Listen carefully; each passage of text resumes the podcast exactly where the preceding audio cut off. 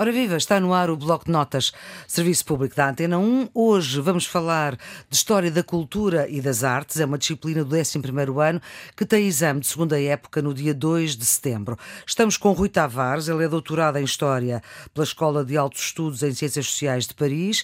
A licenciatura é em História da Arte e foi na Universidade Nova de Lisboa, na Faculdade de Ciências Sociais e Humanas. Tem obra publicada sobre esta matéria, sobretudo sobre História. É político, é fundador do Partido Livre, é comentador regular na imprensa, é também historiador. E uma das suas obras é precisamente sobre o terremoto de 1755 e a reconstrução pombalina é um dos tópicos uh, do programa que vamos abordar consigo. Aliás, vamos abordar este que também vai-me explicar se se liga ou não com a Declaração dos Direitos do Homem e do Cidadão, que é posterior ao terremoto, que é de 1789, e o que é que isto tudo tem a ver com o teatro e com as características do teatro de Molière. Em primeiro lugar, uh, professor Rui Tavares, muito obrigada por ter aceitado este desafio da Antena 1, que no fundo é um conhecimento um pouco diferente daquele que os alunos têm acesso no, no secundário e, portanto, é uma outra forma de se prepararem para este ano muito complicado de 2019-2020. Um dos tópicos também desta disciplina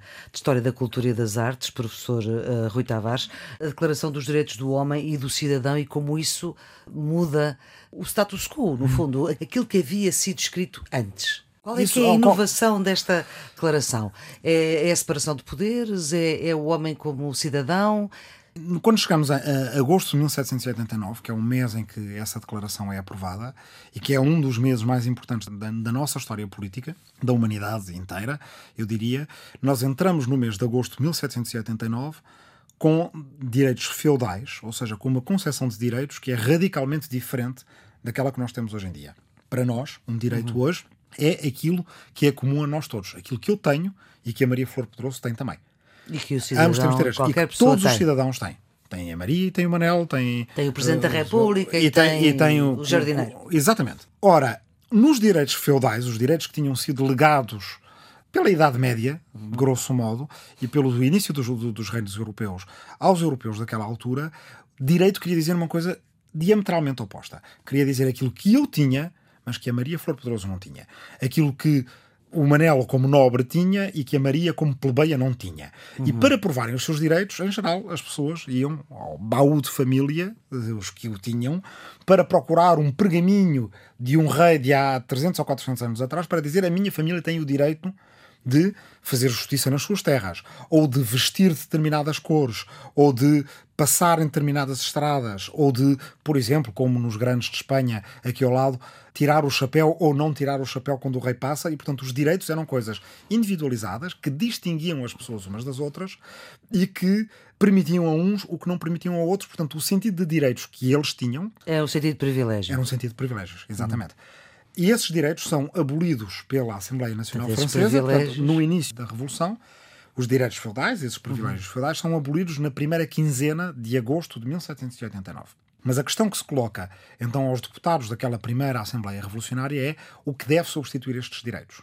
Uhum. E começa-se a redigir um documento que será aprovado na segunda quinzena de agosto de 1789 e que tem o título de Direitos do Homem e do Cidadão. Há duas consequências interessantes a notar acerca disto. Este documento é aprovado com um grande consenso na Assembleia Nacional, que pela primeira vez, precisamente, reunia povo, nobres e religiosos na mesma sala. O clero, não, o povo, o clero, o povo e a nobreza na mesma sala. Essa tinha sido as três ordens, no fundo. Tinha sido a primeira grande briga com o rei, ainda em, em junho e julho daquele ano. E hoje, o dia em que estamos a gravar, é 15 de julho Portanto, estamos a gravar um dia depois do dia da tomada da Bastilha, Bastilha que foi exatamente. em 14 de julho.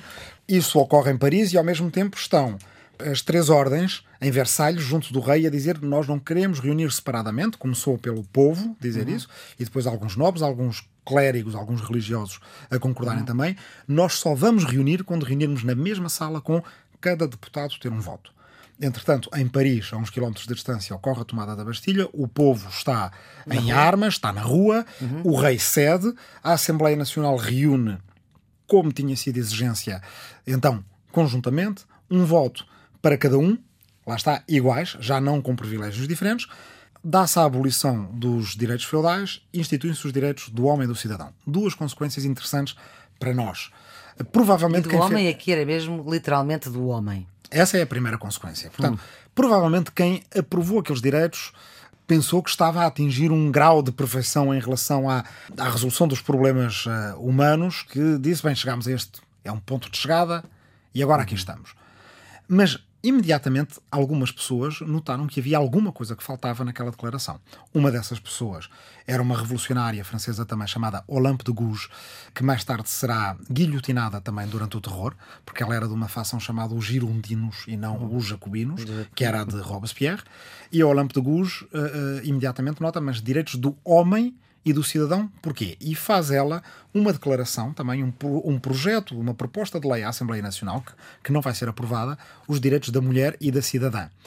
Há logo ali em confronto uma espécie de uma, um desencontro entre uma concepção de direitos do homem em que o homem é grafado com H maiúsculo e supostamente significa a humanidade inteira, e algumas mulheres que notam que essa linguagem carrega já consigo uma ideia de que o homem é que domina na, na esfera pública. É Outra verdade. mulher, chamada Mary Wollstonecraft, inglesa, que é a mãe de, aliás, morreu a dar parto à escritora muito conhecida Mary Shelley, de Frankenstein. Uhum. A Mary Wollstonecraft nota a mesma coisa e escreve um livro chamado Uma Vindicação dos Direitos da Mulher, que é uma obra fundadora do feminismo moderno. E se calhar vale a pena acrescentar uma portuguesa aqui, porque uhum. se estas duas, Olympe de Gouges e Mary Wollstonecraft, escrevem uh, estas obras, há uma portuguesa que... Na mesma altura. Na mesma altura, portanto, uhum. logo a seguir à Revolução Francesa, aliás, Sim. a Mary Wollstonecraft vai de Inglaterra para a França para ver a Revolução. Uhum. Portanto, é uma, é uma jovem dessas, uma jovem entusiasta que quer ver a história acontecer com os seus próprios olhos. Esta portuguesa de que eu vou falar é uma que faz a história acontecer também com as suas mãos, com a sua escrita e com a, sua ação política. O nome dela era Leonor Fonseca Pimentel e foi líder, veja-se só, da República de Nápoles, ou seja, é uma portuguesa que vive em Itália. Os seus pais uhum. tinham saído para a Itália porque tinham sido perseguidos pelo Marquês de Pombal e a Leonor Fonseca Pimentel, que era uma grande intelectual, que se correspondeu com os grandes intelectuais portugueses daquela época e europeus, quando se dá a Revolução, ela decide que é a altura não só de escrever, mas de fazer, e em Nápoles torna-se líder de uma revolução republicana.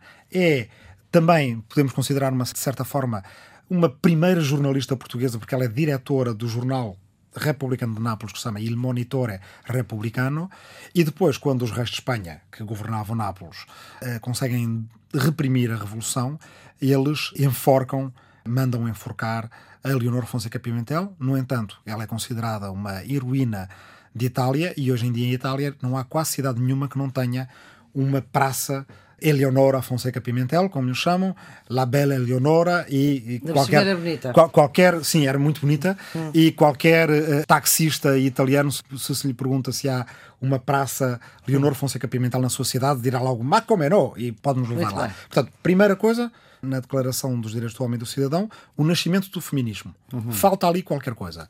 Segunda coisa, logo a seguir à aprovação dos direitos do homem e do cidadão, com grande consenso, começa-se a discutir outros assuntos da Assembleia Nacional, nomeadamente se o rei deve ter veto sobre as leis que a Assembleia Nacional passa ou não passa. E aí os deputados começam-se a dividir.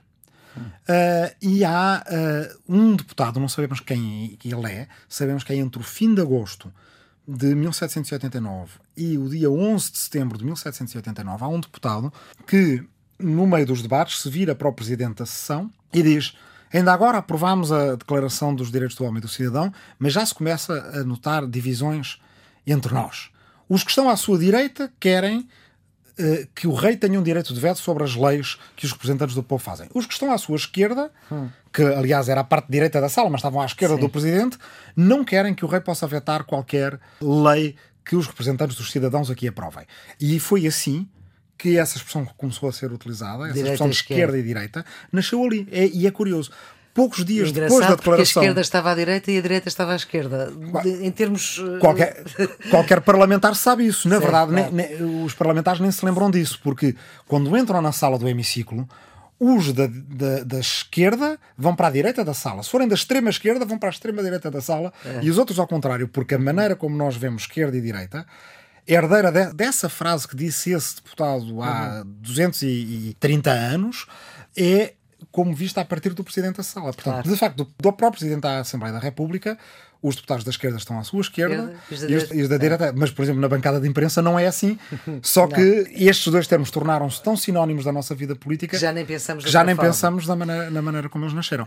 Ora bem, portanto, essa é a segunda inovação. Ainda há uma terceira inovação. Não, no fundo, aqui o que é curioso é a partir do momento em uhum. que dizemos que o rei não é necessário para, eh, ainda antes dele ter sido guilhotinado, ainda há rei em França, mas não é necessário para conduzir os destinos da nossa comunidade política, nascerem os termos de esquerda e direita. Uh, porquê? Porque no fundo é curioso, nós utilizamos os termos esquerda e direita, não no sentido político, mas no sentido normal, não é? Olha, vira à esquerda, vira à direita, uhum. o copo está à tua esquerda, nós utilizamos para nos orientarmos. E eles nascem ali também para significar que a partir de agora a concepção, o novo contrato político já não é um contrato político do absolutismo, é um contrato político daquilo que se chamará mais à frente o Estado-nação, entre uhum. povo, Estado e nação. E os termos esquerda e direita devem servir na política como servem no dia a dia de todos nós para nos orientarmos, porque a partir de agora quem decide o caminho somos nós mesmos, através dos nossos representantes. Já não é uma democracia como era a democracia de Atenas, que era direta, Muito mas apesar de tudo, começa a fazer sentido, ou talvez seja por isso que faz sentido, esquerda e direita não existirem antes e terem nascido logo, logo ali a seguir à uhum. Revolução Francesa e à Declaração dos Direitos do Homem e do Cidadão. Portanto, essa também é uma das inovações. Muito bem, muito obrigada, professor Rui Tavares, por esta sua disponibilidade para esta ajuda, este desafio da Antena 1 para alargar o conhecimento daqueles que têm exame eh, este ano. No caso, estamos a falar da cadeira de História da Cultura e das Artes, exame de 11 ano e que está marcada a segunda época para 2 de setembro. Amanhã, a esta hora, vamos ter, eh, vamos ter uma outra conversa sobre outra matéria. Até lá.